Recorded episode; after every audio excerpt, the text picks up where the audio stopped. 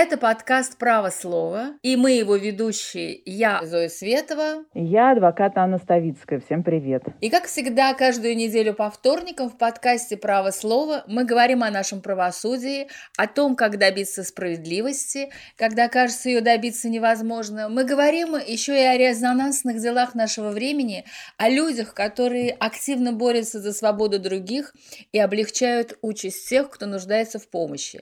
И сегодня с нами в подкасте подкасте Алла Фролова, правозащитница, координатор юридической помощи ОВД «Инфо». И мы будем говорить с Аллой о двух самых резонансных делах этого года и прошлого года – деле нового величия и деле сети. И именно Алла, насколько я помню, начала поднимать общественность на защиту фигурантов дела нового величия. А дело нового величия, напомню я, это в высшей степени беспрецедентное дело. Дело было возбуждено в марте 2018 года. По версии следствия, семь молодых людей планировали захватить власть в России и отменить Конституцию. Ни много ни мало. Никто из фигурантов дела в результате не признал свою вину. Все они заявляли, что стали жертвами провокации со стороны засланного казачка спецслужб некого Руслана Д., который и придумал эту организацию, придумал устав, программу и все, что потом легло в обвинение. Меня, честно говоря, это дело очень удивило. И я, когда Алла рассказывала, я помню, как-то даже не, не верила, что вообще такое может быть. Аня, вот что ты думаешь об этом деле? Конечно же, я тоже следила за этим делом. А тот факт, что это дело фактически было создано представителями спецслужбы, это, конечно, возмутительно. Но я все-таки хотела Али задать вопрос. Алла, привет, наше восхищение. Здравствуйте всем. Ну, я как адвокат, конечно же, участвовала во многих резонансных делах, и во многих этих делах э, доказательства были сомнительные. В качестве свидетелей выступали лжесвидетели и так далее, и так далее. Но даже насмотревшись много чего в своей адвокатской жизни, все равно эти два дела мое воображение также поражают. И, Алла, скажи, пожалуйста, чем вот именно тебя задело дело нового величия, а, и почему ты поверила, что эти парни и девушки не собирались захватывать власть в России и отменять Конституцию? Почему ты им стала помогать? Сначала, честно говоря, когда я увидела это дело, были неизвестные люди, непонятные разговоры. Но в первый же день меня задело то, что главный якобы организатор Руслан Костыленков появился на видеоролике весь избитый. Действие наших силовых структур в первый момент, оно наоборот отвергает. То есть меня отталкивает, если я вижу, что человек избит. Они заявляют по всем каналам СМИ о том, что полностью доказана их вина, и при этом из человека вытаскивают какие-то показания. После этого я заинтересовалась. Почему поверила?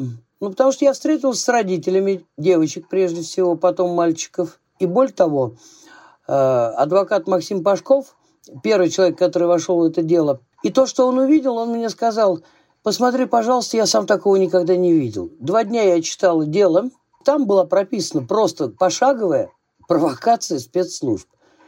Ну и после этого, ну, ну как я могла не взять? Молодые, ну, молодые люди разного возраста.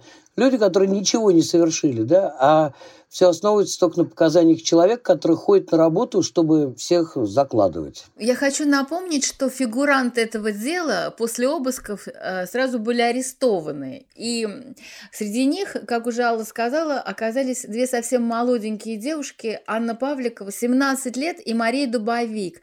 И вот мне кажется, что а, именно то, что они были такие молодые, и что совершенно ну, нормальным людям невозможно представить, что вот эти молодые девочки хотят, значит, отменить Конституцию, изменить конституционный строй в России, да.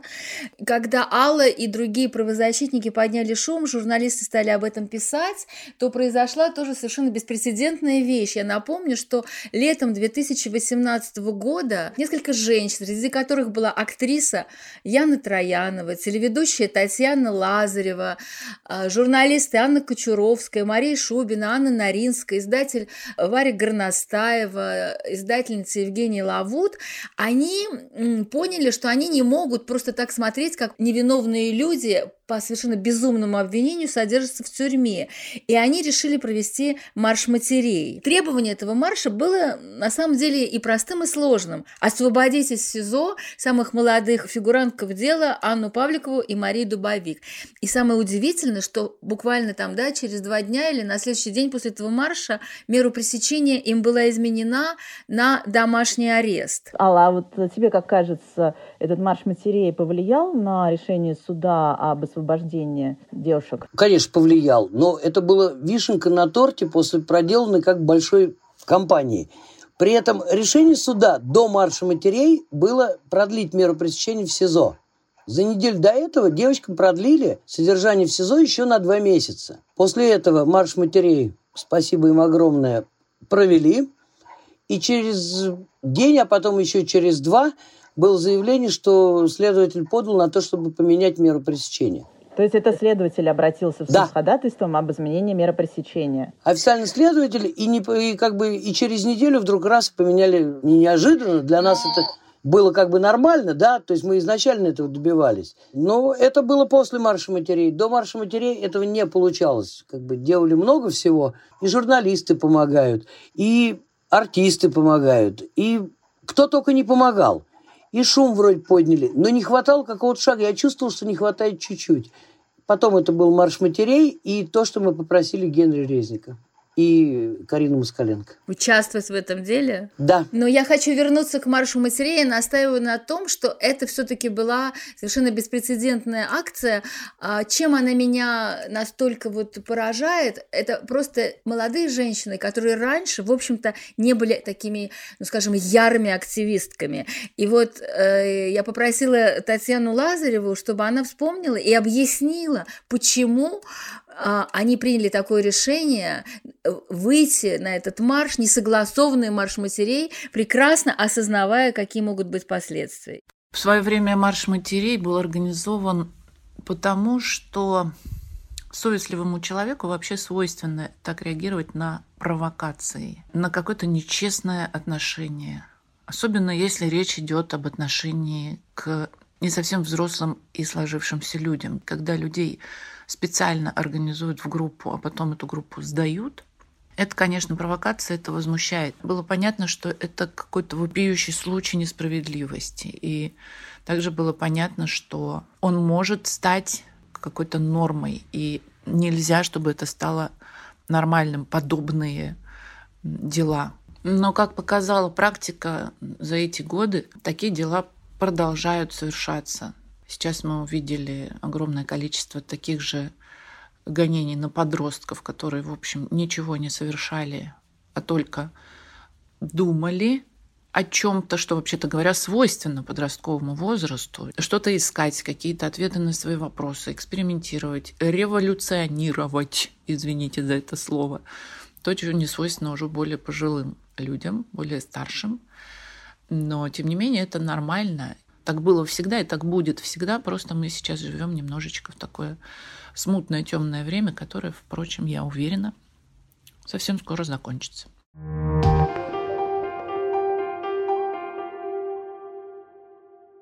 кто фигуранты этого дела и почему спецслужбы решили именно из них сделать экстремистов, назначить их экстремистами? Почему именно из них?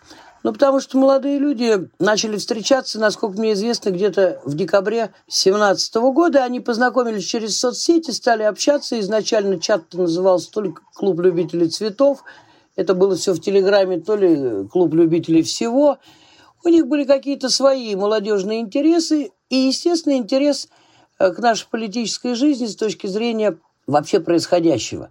Они обсуждали просто какие-то большие акции, они обсуждали жизнь, они обсуждали, как тяжело живется. Кто-то из них не мог найти работу. Кто-то из них, как вот, например, тот же Руслан Костыленков, вы знаете, его можно назвать он, конечно, непростой парень, он хотел быть лидером, но быть лидером не преступление. И плюс он недолюбленный ребенок, который, который потерял и мать, и отца очень рано. Отец умер, когда его уже посадили, а мать умерла раньше, совсем в его детстве. И, понимаете, человек, о котором не заботится никто, ну, в принципе, он пытается что-то найти в своей жизни его интересующееся. И он стал лидером. Он до этого выступал на какой-то акции за какую-то социальную тему, но выступал хорошо. и говорил разумные вещи. Девушки, ну, просто девушки сажались. Вы понимаете, это молодые люди, которые, к сожалению, сейчас в нашей жизни, они не умеют общаться живьем. Они все сидят в интернете и думают, что если ты познакомился в интернете, то значит там хороший человек. Конечно, они много глупостей там писали. Вот как следствие предоставило эти чаты. Я понимаю, что ну, пишут глупости. Подожди, но ты говоришь, писали глупости. Но можешь привести пример этих глупостей? Что значит писали глупости? Ну вот даже если они написали, а давайте создадим организацию, соберем деньги, будем печатать листовки. Глупости с точки зрения не действия, а того, что непонимание того, что они делают. И даже там есть э, то, что а давайте свергнем власть. А действительно там такое? Разговоры есть. А вот, а вот все это вот по-деловому обставленное устав, это уже провокация. Ну, мало ли кто чего говорит. Ну, то есть власть до такой степени боится а, даже не действий, а просто слов, да, и это все дело было придумано для того, чтобы люди просто не позволяли себе даже не просто говорить, но даже думать о том, но что им что-то не нравится. Даже не люди, здесь самое главное, чтобы молодые люди. Да, На молодые. мой взгляд, это дело самое, а, самое важное в этом деле для, для власти, это именно то, что это молодые люди, и чтобы изначально а, других молодых людей напугать, и чтобы никому повадно не было такие обсуждения обсуждать, что называется, и вообще э, негативно а, относиться к власти и какие-то негативные мнения высказывать против власти. Или критиковать как-то власть. Да, сидите дома. Сидите, работайте, там, не знаю, учитесь, кошечки, собачки, да, то есть как бы отворачивайтесь в другую сторону. Все. В эту сторону смотреть нельзя, критиковать нельзя, Думать ну, даже С этой точки зрения это дело, оно, конечно, очень э, имеет важное значение потому что, я думаю, довольно много молодых людей, если они как-то следят за тем, что происходит в нашей стране, немножечко напугались. Тем более напугались, э, несмотря на то, что э, такое было сильное внимание общества, да, и марш матерей, и другие, да, в защиту выступления, и все-таки приговор-то был вынесен обвинительный. Четыре фигуранта хоть и получили условные сроки, но все-таки трое получили реальные сроки. Но дальше произошла вообще возмутительная история с Павлом Ребровским, который сначала пошел на сделку со следствием и получил а, всего два с половиной года, и, а, в принципе, мог бы себе и дальше радоваться, и уже давно выйти и забыть об этой истории, но он оказался порядочным человеком и отказался от этой сделки. И приговор был отменен – дело было направлено на новое рассмотрение в суд. И что же получилось? Получилось, что наши правоохранительные органы и суд показали ему большой кулак, потому что вместо двух с половиной лет лишения свободы его приговорили к шести годам лишения свободы. И вот, Алла, как ты а, считаешь, чем руководствовалась судья, когда а, вынесла такой приговор, такой м, суровый приговор? Мстил. Мстил? То есть ты считаешь, что это месть судьи да. за то, что он отказался отказался от сделки. Я не думаю, что это именно месть одного этого судьи. Это месть системы. Понимаете, когда судья говорит, что показания данные под давлением при досудебном соглашении, да, они правдивые, а все, что он говорит после этого, судья считает, что он пытается уйти от наказания. Это безумие какое-то. Понимаете, как мы сказали, дело нового величия – это как бы вот картинка, чтобы всем было неповадно. И вот приговор Павла Ребровского – это та же картинка, чтобы было неповадно. Чтобы было неповадно отказываться от сделки с правосудием. То есть нужно сразу же э, идти на особый порядок, на сделку, всех оговаривать. То есть вот это такой сигнал посылается. Ты это... Да. А уж тем более, если ты подписал и тебе вот так э, мало-мало дали... То сиди и радуйся. Конечно. Дело в том, что я вам честно скажу, Ребровский досудебное соглашение подписал, все говорят, вот какой он. Не-не-не. Его совсем запугали, это был январь 19-го, перед самым судом. Он вдруг пропал, потому что до этого они с нами общались. И, видим, после этого он подписал, а уже в июне он отказался. Они его запугали. Они его запугали. А как запугали? Чем запугали? Другой статьей.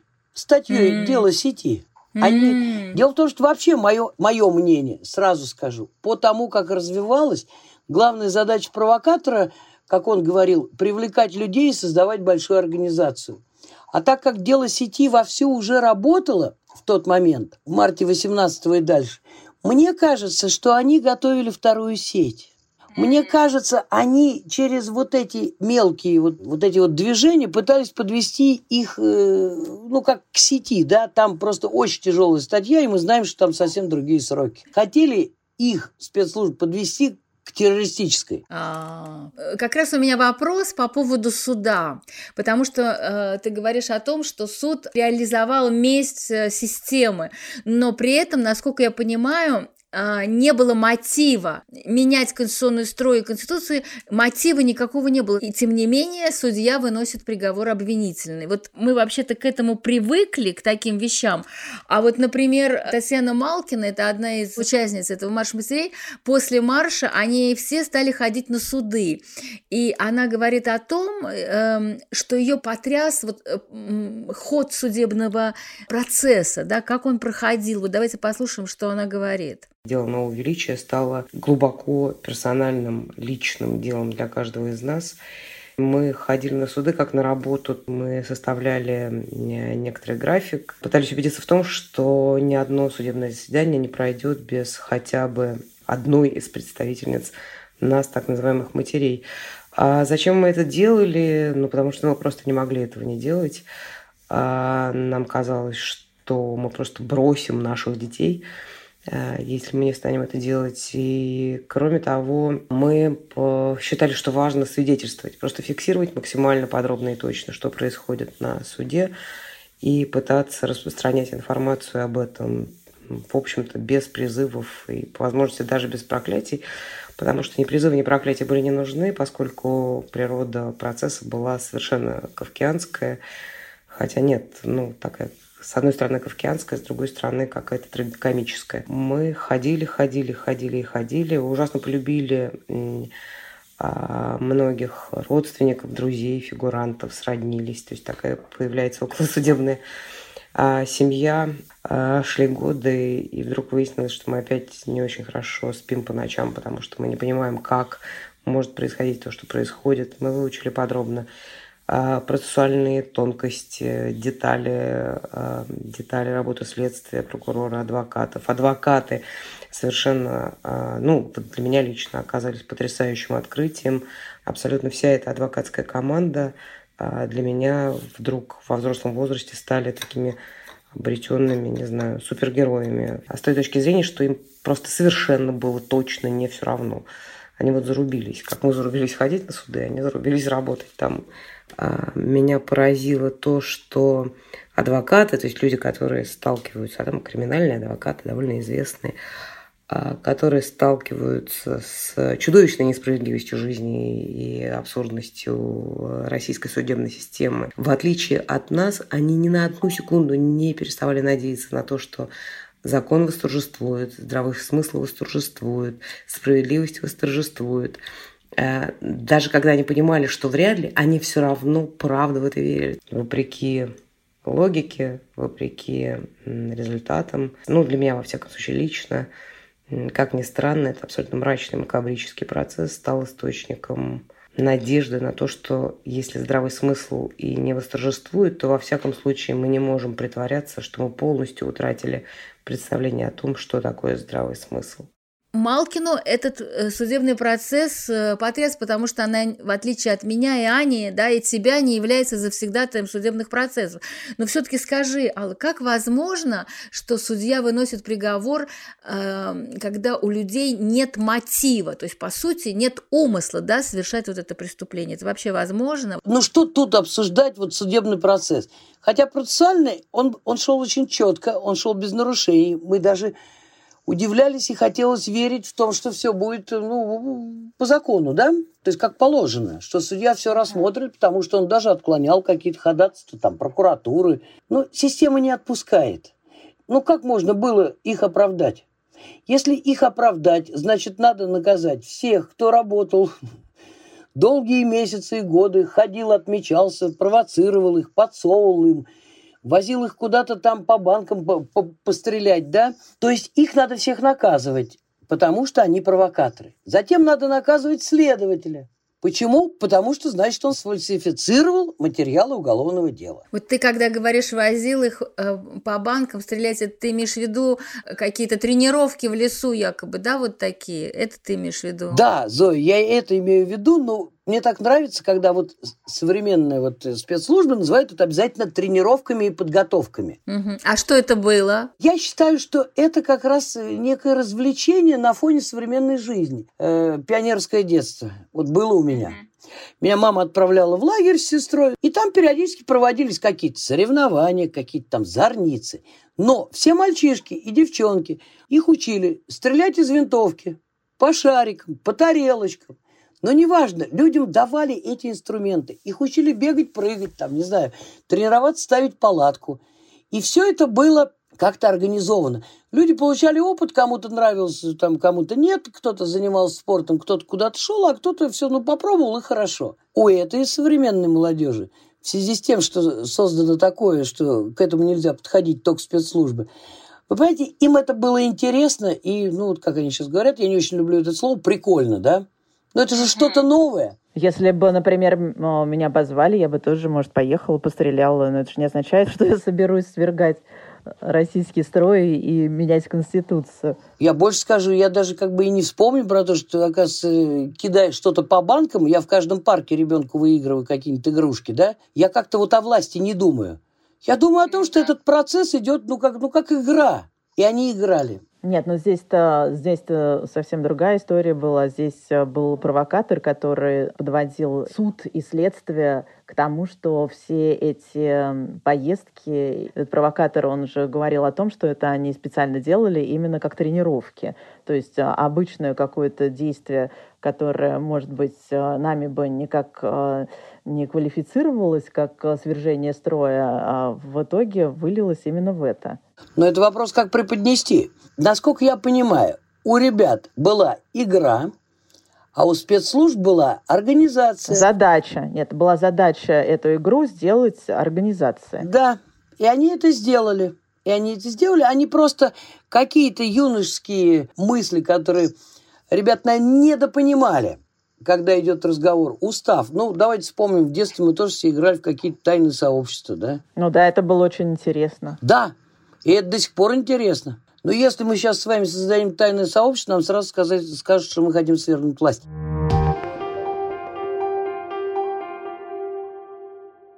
Давайте не будем сейчас э, создавать никакую организацию, стрелять по тарелочкам.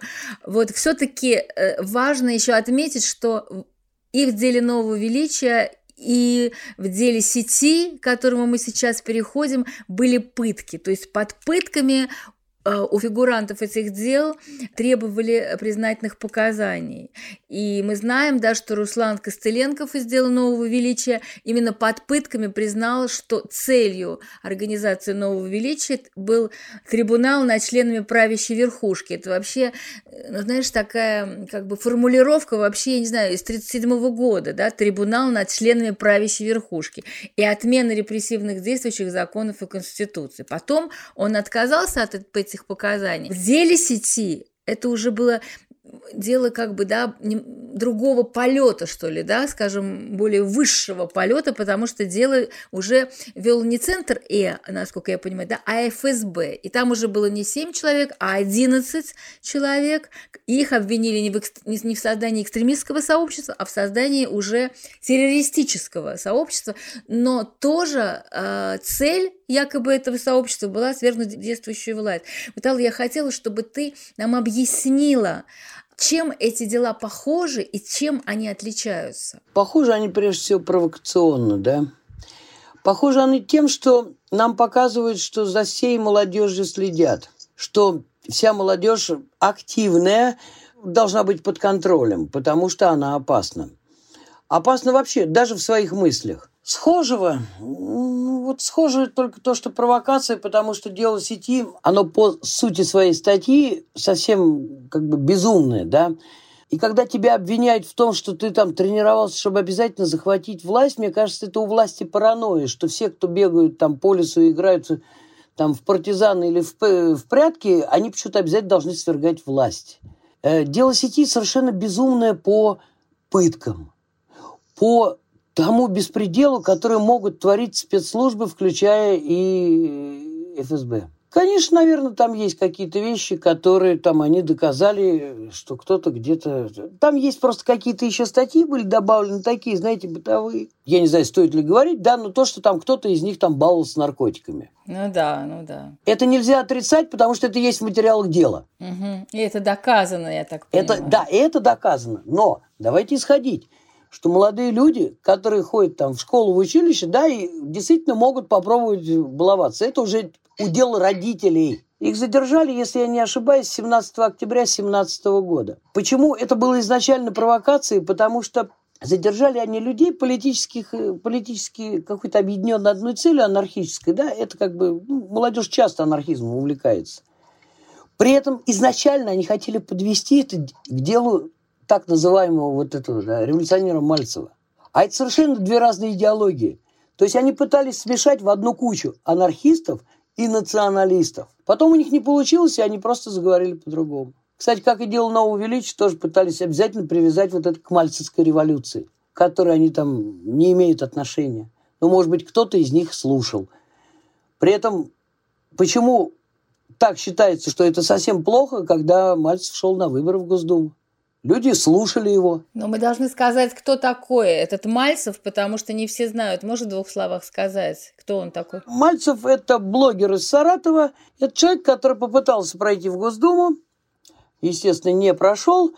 Э, делал очень радикальные заявления и призывал народ в такое-то время, в такой-то час выйти на такую-то площадь в Москве и поменять власть. Заявления были провокационными – Абсолютно. Причем сам Мальцев в тот момент покинул страну и делал эти заявления из другой страны, где попросил политическое убежище.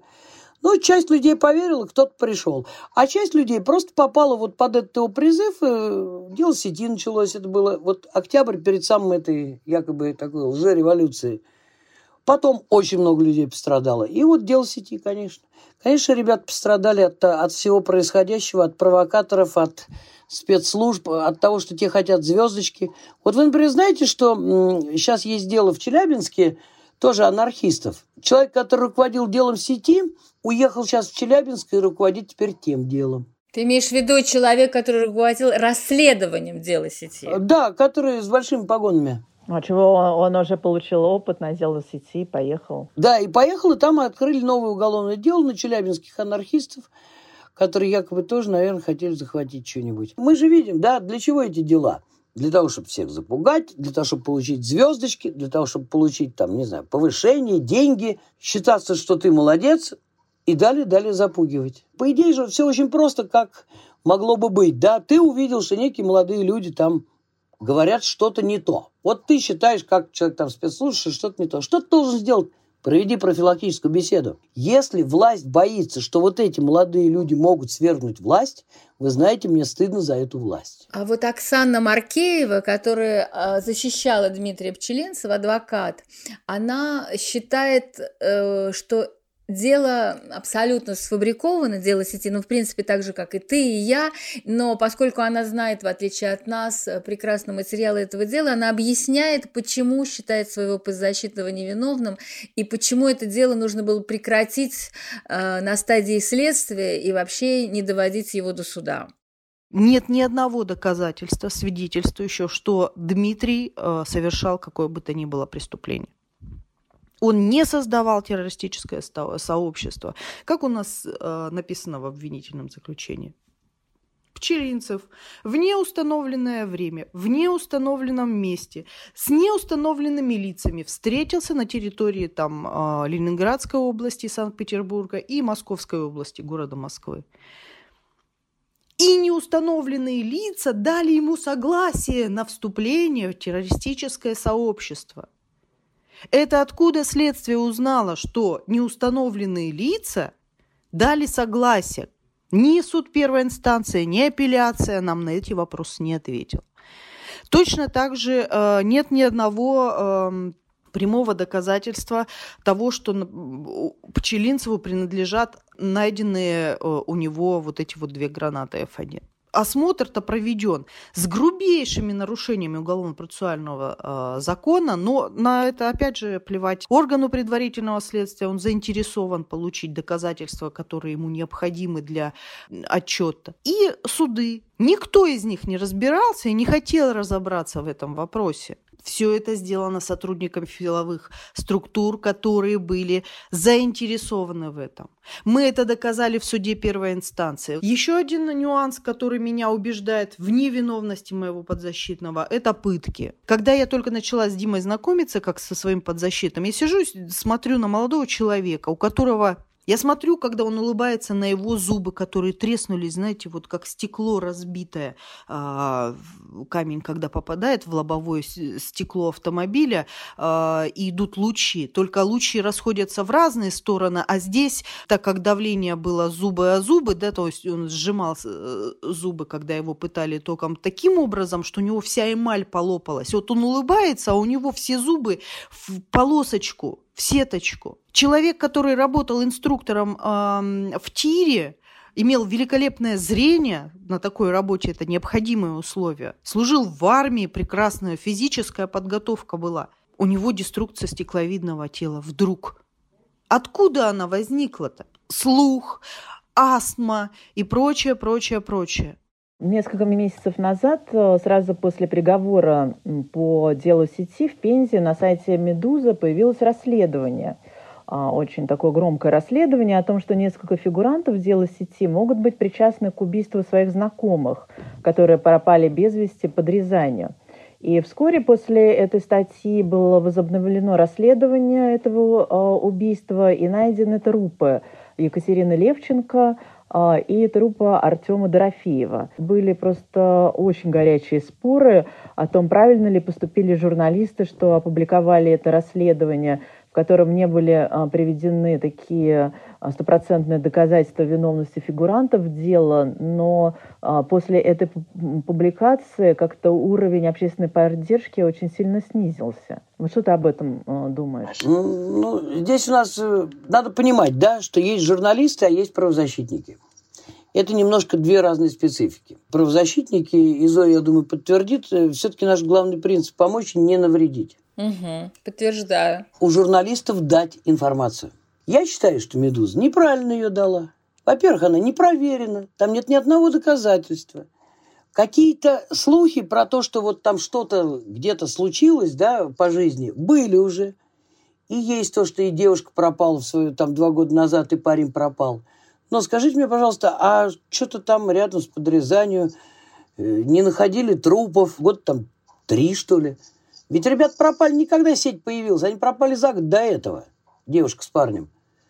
То есть вот никто их не искал, ни, никто ничего не находил, никакие собаки. И тут вдруг раз в лес побежала собачка и разнюхал труп. А, кстати, а что сейчас с этим делом? Оно расследуется? Тишина. Вот это тоже очень странно, если уже как будто бы столько доказательств, что это причастны к этому именно фигуранты дела сети, то чего же оно до сих пор в подвешенном состоянии? Вот для меня самое страшное не, не то, что там да, даже они написали – а я не вправе там, осуждать или там, журналистов, да, именно журналистов. Статья может нравиться, не нравится, это один вопрос. Самое страшное, что вот выглядит это все не очень красиво, потому что вот вроде вбросили, да, люди отошли, потому что эта история достаточно грязная, да, но при том при всем, что даже если вдруг найдутся какие-нибудь доказательства, кто-то сознает, что это было, тут две истории.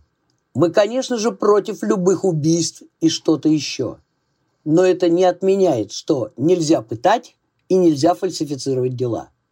И вот эти вещи, они не должны нестись в кучу, как было преподнесено на «Медузе». Да, выяснилось. Почему все ждут, что вот эти вот ребята, фигуранты, там, Пчелинцев, Шакурский, они должны быть идеальными? Да, к сожалению, может случиться так, что кто-то из них там, ну, когда-то покурил не то, куда-то плюнул не туда, кого-то э, где-то ругнулся. Они не идеальны и не надо из них делать героев. Но это, повторю, это не отменяет, что пытать запрещено. Ну да, если они совершили убийство, то значит они должны именно за убийство понести наказание. Конечно. А нести все в одну кучу, мы их преследуем по политическим мотивам, там по 205 по, по террористической статье, потому что вот когда-то они где-то что-то сделали не так. Нет. Вы доказываете каждое действие отдельно. Вот дело сети полностью сфабриковано. Ну, вы меня простите, они не предоставили ни одного доказательства, и в том числе и «Медуза».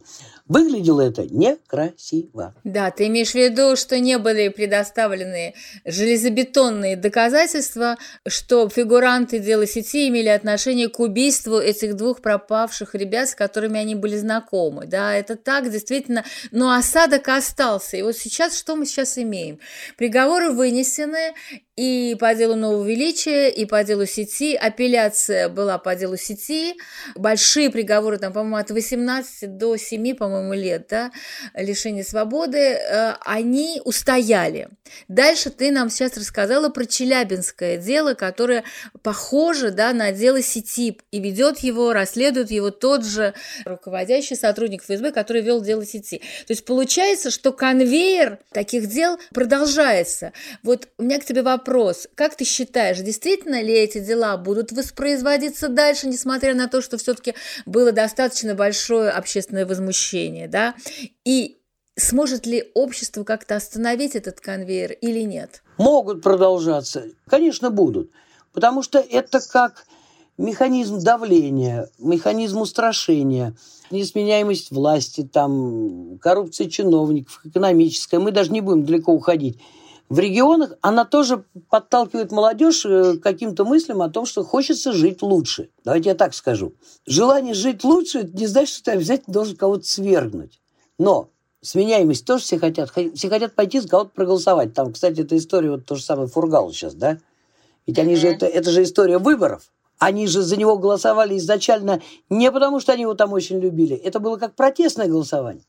И вот тут то же самое. Люди объединяются – и за ними надо следить. Ведь мы же сейчас подошли к тому, что у нас, как это называется, полицейское государство не потому, что нам нравится с вами это словосочетание, да, вот у нас полицейское государство, а потому что по формулам там ООН и всех остальных мы подходим к количеству силовиков на душу населения. Силовиков, по-моему, больше, чем вы раньше уже сказали на душу населения. Да, их очень много. И это говорит о чем? О том, что они разрастаются, чтобы следить за нами, чтобы нас наказывать, чтобы пресекать все действия на корню, которые им кажутся противозаконными. А вы не шалите. Вот. А вы не шалите, а мы вам по рукам.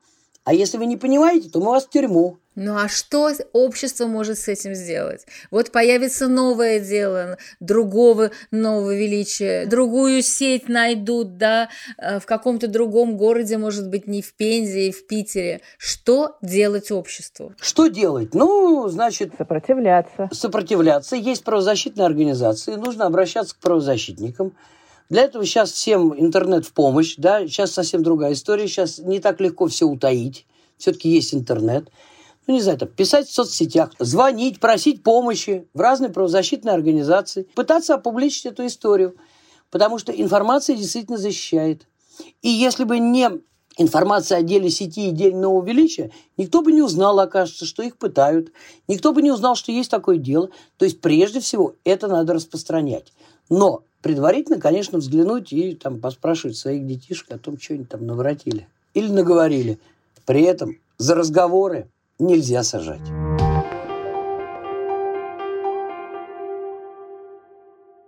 Интересно, о каких людях мы узнаем. А история Анны Павликовой и Константина Котова, да, потом вот этот Павел Ребровский, на самом деле такой, ну, своеобразный человек, да, который, по сути, в общем-то, оказался своего рода героем, да, и который теперь будет 6 лет сидеть совершенно ни за что, да, и вот эти люди из дела сети, они гораздо сложнее, конечно, и взрослее, чем э, фигуранты дела нового величия, но меня поразило высказывание Ильи Шакурского, который получил 16 лет, это фигурант дела сети, и на апелляции он сказал, наказание 16 лет за то, что я не признал своим ни пистолет, ни бомбу, которые мне подбросили.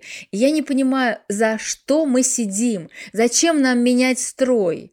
Вот, понимаешь, эти люди, они не понимают, искренне не понимают. То есть это жили-жили молодые люди, там, я не знаю, кто-то был, может быть, очень хороший человек, кто-то был не очень там в быту, да, какие-то у них там были свои отношения, свои с женщинами, с друзьями или еще что-то. Может быть, кто-то баловался действительно наркотиками там. Они занимались какими-то стрельбами или еще чем-то, какими-то там тренировками, ну, такими спортивными. Ничего такого они не мыслили. И вдруг они оказались в тюрьме на такие огромные сроки. А другие люди, которые сидят в своих кабинетах и придумают, и фальсифицируют эти дела. А вот ты, Ань, как считаешь, они в это сами верят, что вот эти фигуранты, которые получили такие сроки, что они это замысливали и хотели действительно взорвать э, конституционный строй, сменить? Знаешь, мне очень сложно а, вообще сказать, о чем думают эти следователи. Я разговаривала с одним следователем о деле Светланы Прокопьевой, которая а, написала статью, и ее обвинили в том, что она поддерживает терроризм. Ну, мы с подзащитным это обсуждали и возмущались, что в принципе такое возможно. А рядом сидел молодой следователь. Он прям вот именно молодой. Ему, ну, мне кажется, ну, только недавно, может быть, 30 э, лет исполнилось. И он такой говорит мне, а вы вообще сами-то читали эту статью? Я говорю, ну, естественно, читала. Он говорит, и что, вам кажется, что там э, этого нет, в чем ее обвиняют? А, я была очень поражена, потому что, ну, э, э, поражена именно тем, что а, это говорит молодой человек. А, в принципе, у него должно быть э, свободное мышление, он должен по-другому совершенно, чем более старшее поколение, оценивать реальность, действительность. У него намного больше информации, он а, намного больше видел, читал и, в принципе, должен быть свободным, но он пожимает плечами, смотрит на меня большими глазами и говорит, а вы что считаете, что там этого нет? И так скептически, глядя на меня, ну типа, ну вы же адвокат, всех защищаете. Поэтому я даже не знаю, а, что они там у себя в голове считают. Наверное, кто-то более разумный, он считает, что а, да, наверное, они ничего не делали, но так как я следователь и не хотел бы эту должность терять, то я буду это дело расследовать и доводить до суда. Кто-то, как а, вот этот человек, он убежденный.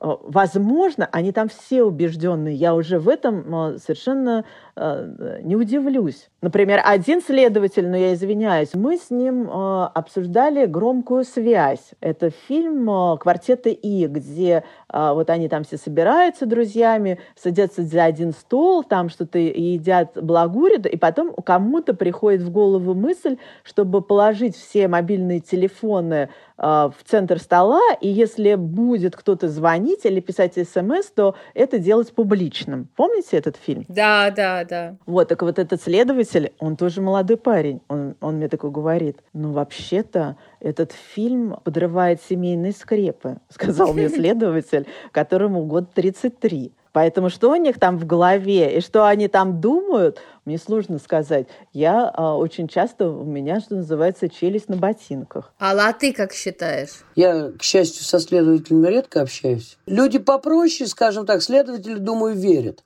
Это пропаганда, политпросвещение. Я действительно разговаривала и с Росгвардией, и со многими, да. Им mm-hmm. действительно перед какими-то большими акциями или какими-нибудь этими им э, за неделю говорят каждые 30 минут, что вы приедете, они плохие, они хотят вас погубить. Это действительно так, это пропаганда. Это пропаганда. И следователи тоже ей подвергаются. Но мы же должны понимать, что следователи еще много-много лет учат. Учат в достаточно военно-силовой структуре, где все время ему говорят, что он должен защищать Родину, а все, кто против Родины, даже просто в мыслях подумал, он враг. И он воспринимает это как врагов.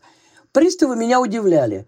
Приставы в первый момент, вот по делу Нового Величия, особенно в Драгомиловском суде, когда было не так много шума, они мне говорят, что же это за дело-то? Ну, я объяснял в двух словах, они мне говорят, да ладно, такого быть не может. Это мы их воспринимаем как силовые структуры, да, там какой-то спецслужбы. А они не военные, они в основном все как бы вольно наемные, набраны просто на такую работу. А следователь, ну, понимаете, быть следователем, это как бы, да, это диагноз. Нет, ну, конечно, приставы – это люди, которые ближе к земле, да, ближе к людям, а следователь – это уже, э, ну, такая вроде как это элита. Да, это диагноз, ты говоришь, но они, они считают себя такой силовой элитой, и, конечно, э, ради того, чтобы продвинуться по карьерной лестнице и получить лишние звездочки, они могут фабриковать любые дела.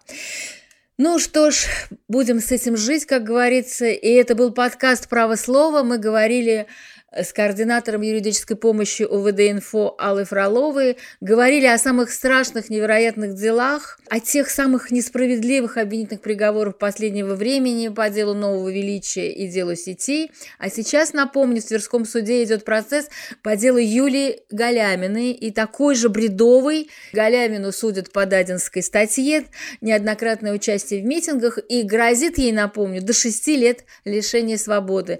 Это значит, что горшочек репрессии продолжает варить, а мы продолжаем записывать подкасты. Слушайте нас в Apple Podcast, CastBox, Яндекс Музыки, ставьте лайки и пишите комментарии. Пока. Всем пока. Пока.